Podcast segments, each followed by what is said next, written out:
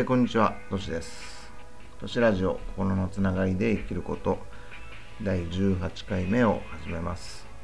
今日のテーマは、引用ヒーリング、私たちが正しさに苦しむわけということで、ヒーリングっていうと、マッサージかなそれともアロマでパワースポットですか？って思うかもしれません。そこで、今日のテーマにもある正しさに苦しむということで、心の摩擦によるストレスを軽くするために正しさの手放し方をお話しします。今回の音声を聞くことであなたはお金を払うことなく自分の力だけで心の摩擦を少なくすることができてさらにこれを誰かにシェアすることで逆にヒーラーとして家族や大切な人を癒し助けることもできますので是非最後まで聞いてくれたらと思います。なぜ正しいことをするほどに他者との摩擦が生まれ心が苦しくなるのだろうか。そう感じたことってないでしょうか。そこで私の経験をシェアします。それはある日ちょっとしたことから夫婦喧嘩になりました。内容は職場での出来事でした。妻は一生懸命に今日こういうことを言われてこう感じたんだ。ってことを話しました。私はじゃあこうしたらいいんじゃない？と解決策を与えることが正しいことと思いました。でも妻からしたら解決策はどうでもよかったんです。ただ話を聞いてもらいたかった。うんうんと共感して寄り添ってほしかっただけなんです。ここに気づくことができずに私は自分の正しさを押し付けることになってしまいました。その時は1週間は口も聞いてくれなかった。そんな妻も今では私から 卒業していったんですけどこのように男と女というカテゴリーでもまるで正しさが違うんです。だからその違いに気づけないからなんで？ってなってその正しさに苦しむんです。なので自分と他者は違っていっていいと認識することそしてあなたは100%正しいという思考を持つことです。あなたは100%正しいんです。こう言うとじゃあ犯罪も正しいんですか？そういう疑問も出てくるかもしれません。私の考えではまあ、犯罪をして捕まったら楽しくないし自由もなくなって好きなこともできなくなる。だから犯罪は良くないことだと思います。けれど何か物事を行うことに間違いはないんです。たとえそれが結果犯罪になってしまったとしてもその時には自分の正しさで行動をするわけなのでそこに間違いはないんです。これが私の正しさ。この正しさに感情がビクンとしたら私とあなたの正しさは違っているということです。正しさは人によって様々な色形匂いをしています。だからその正しさの違いに苦しむんです。正しさを言い換えれば自分が生きてきたルール今まで生きるために自分を守ってきた正しさという鎧なのでこれが間違っているわけはないんです。だからあなたは正しいんです。そう言っても相手の正しさを受け入れることって最初は苦しいかもしれません。なぜなら自分の正しさが壁になり相手との正しさのギャップが永遠の平行線に感じてしまうからです。じゃあこのギャップをどうしたらいいのか。どうやったらスーッと腑に落ちるのか。そんな方法をこれから話していきます。違和感を感じることをやってみる。私が苦手というかちょっとやめてほしくて違和感を感じることはマウントを使って相手をコントロールしようとすることです。何かをセールスするときは最初に使ってもいいと思うんですけどマウントというか感情をビクンとさせないと売れませんからそれはいいと思うんですけどある程度人間関係ができたらそういったマウントはいらないと思います。これやってみたらわかるんですけど例えば、うん、営業職の人が自社製品を紹介するときは長期にわたって安心や安全を保証っていうメリットと同時にこれを使わないと良くないっていう恐怖を使ったデメリットを謳うと売れやすいんです。でもこういった恐怖を使ったセールスは今後なくなってくると思う。なぜなら恐怖を使わなくてもポジティブな喜びとか楽しみとかに時代がスイッチしていくからと感じているからです。だからなぜそういったマウントがあるのかの背景というか本質を知った上でやってみる。そうすると相手がなぜマウントしてくるのかもわかるんです。わかるからどちらも知っているからマウントしてもしなくてもいいんだけど長期的な人間関係を続けたいからあえてマウントしないでもいいやって思考になるんです。選択肢も増えるというか自分の正しさと相手の正しさの理由がわかるからあなたは正しいっていう思考になる。だからやってみたら自分の正しさも相手の正しさも比較できるので自分はこっちがいい選択ができる。だから苦しむ必要がなくなるんです。その選択は相手を相手にコントロールされた選択じゃなくて自分がいいと思ったことを選択するからポジティブな感情になれるんです。それにポジティブな感情って少なくても苦しくはないですよね。そして感情がポジティブだとどちらの選択もできちゃうんです。それでもしどちらかを選んでダメージを受けたとしてもポジティブだからまあいっか。で済むからそんなに影響ってなくてダメージの回復も早いんです。東洋に引用という教えがあります。対極図ってあるんですけど、丸の中に白と黒が波形で分け合って、白の中に小さい黒丸があって、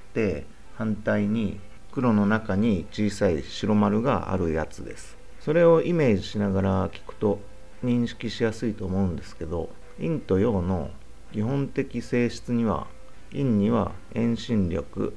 陽には求心力があります具体的に陰には闇暗重水冬夜植物女陽には光明豪火夏昼動物男などに分けることができて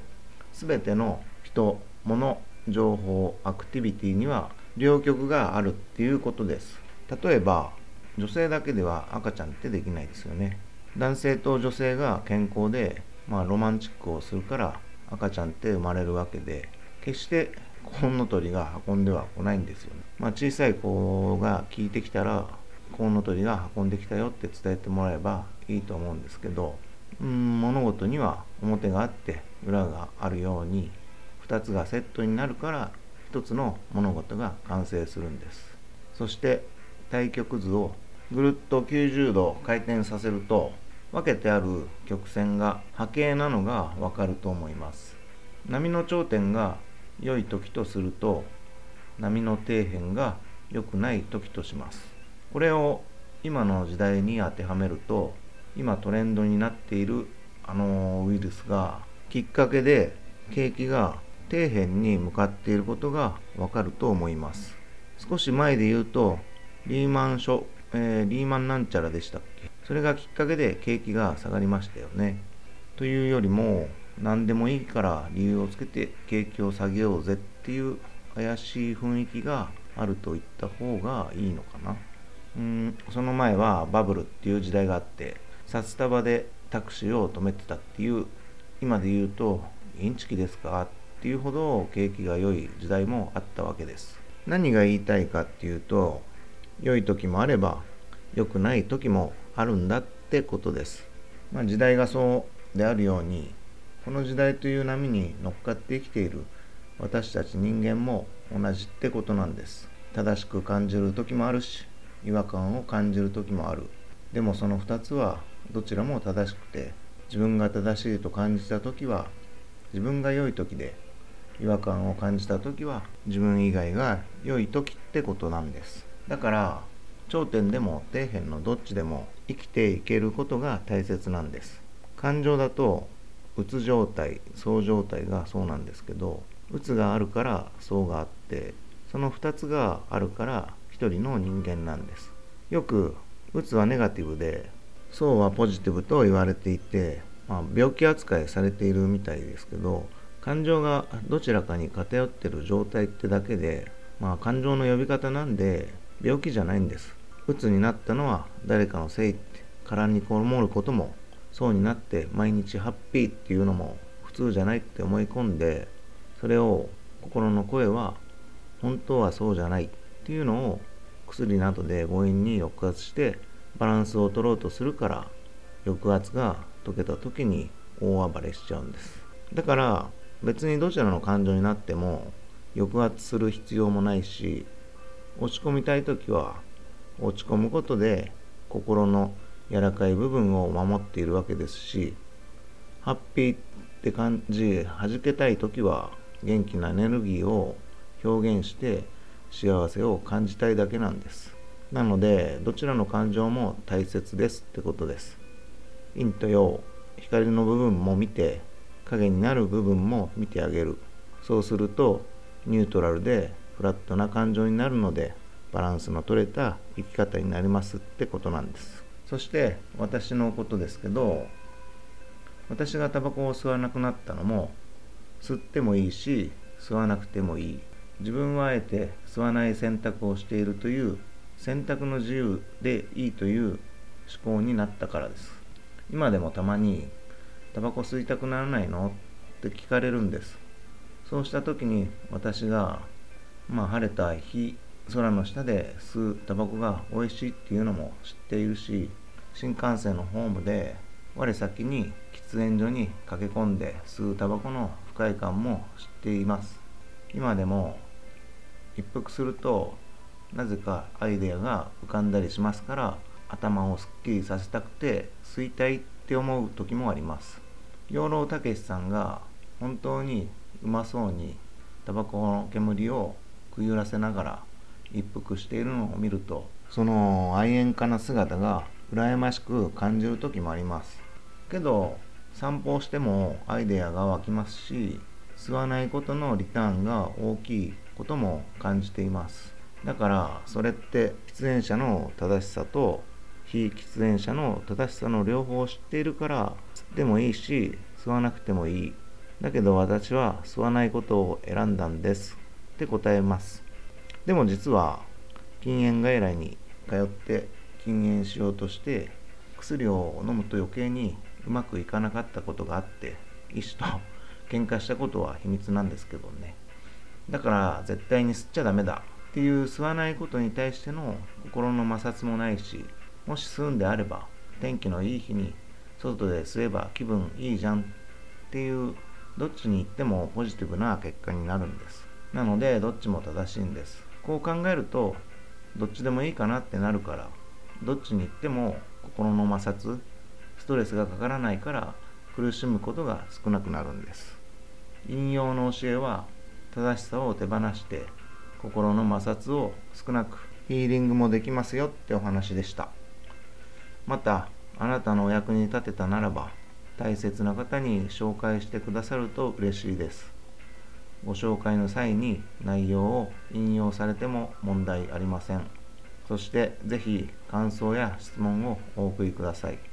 あなたの感想お待ちしています。都市ラジオ心のつながりで生きること。第18回目。引用ヒーリング。私たちが正しさに苦しむわけを終わります。最後までお聴きいただき本当にありがとうございました。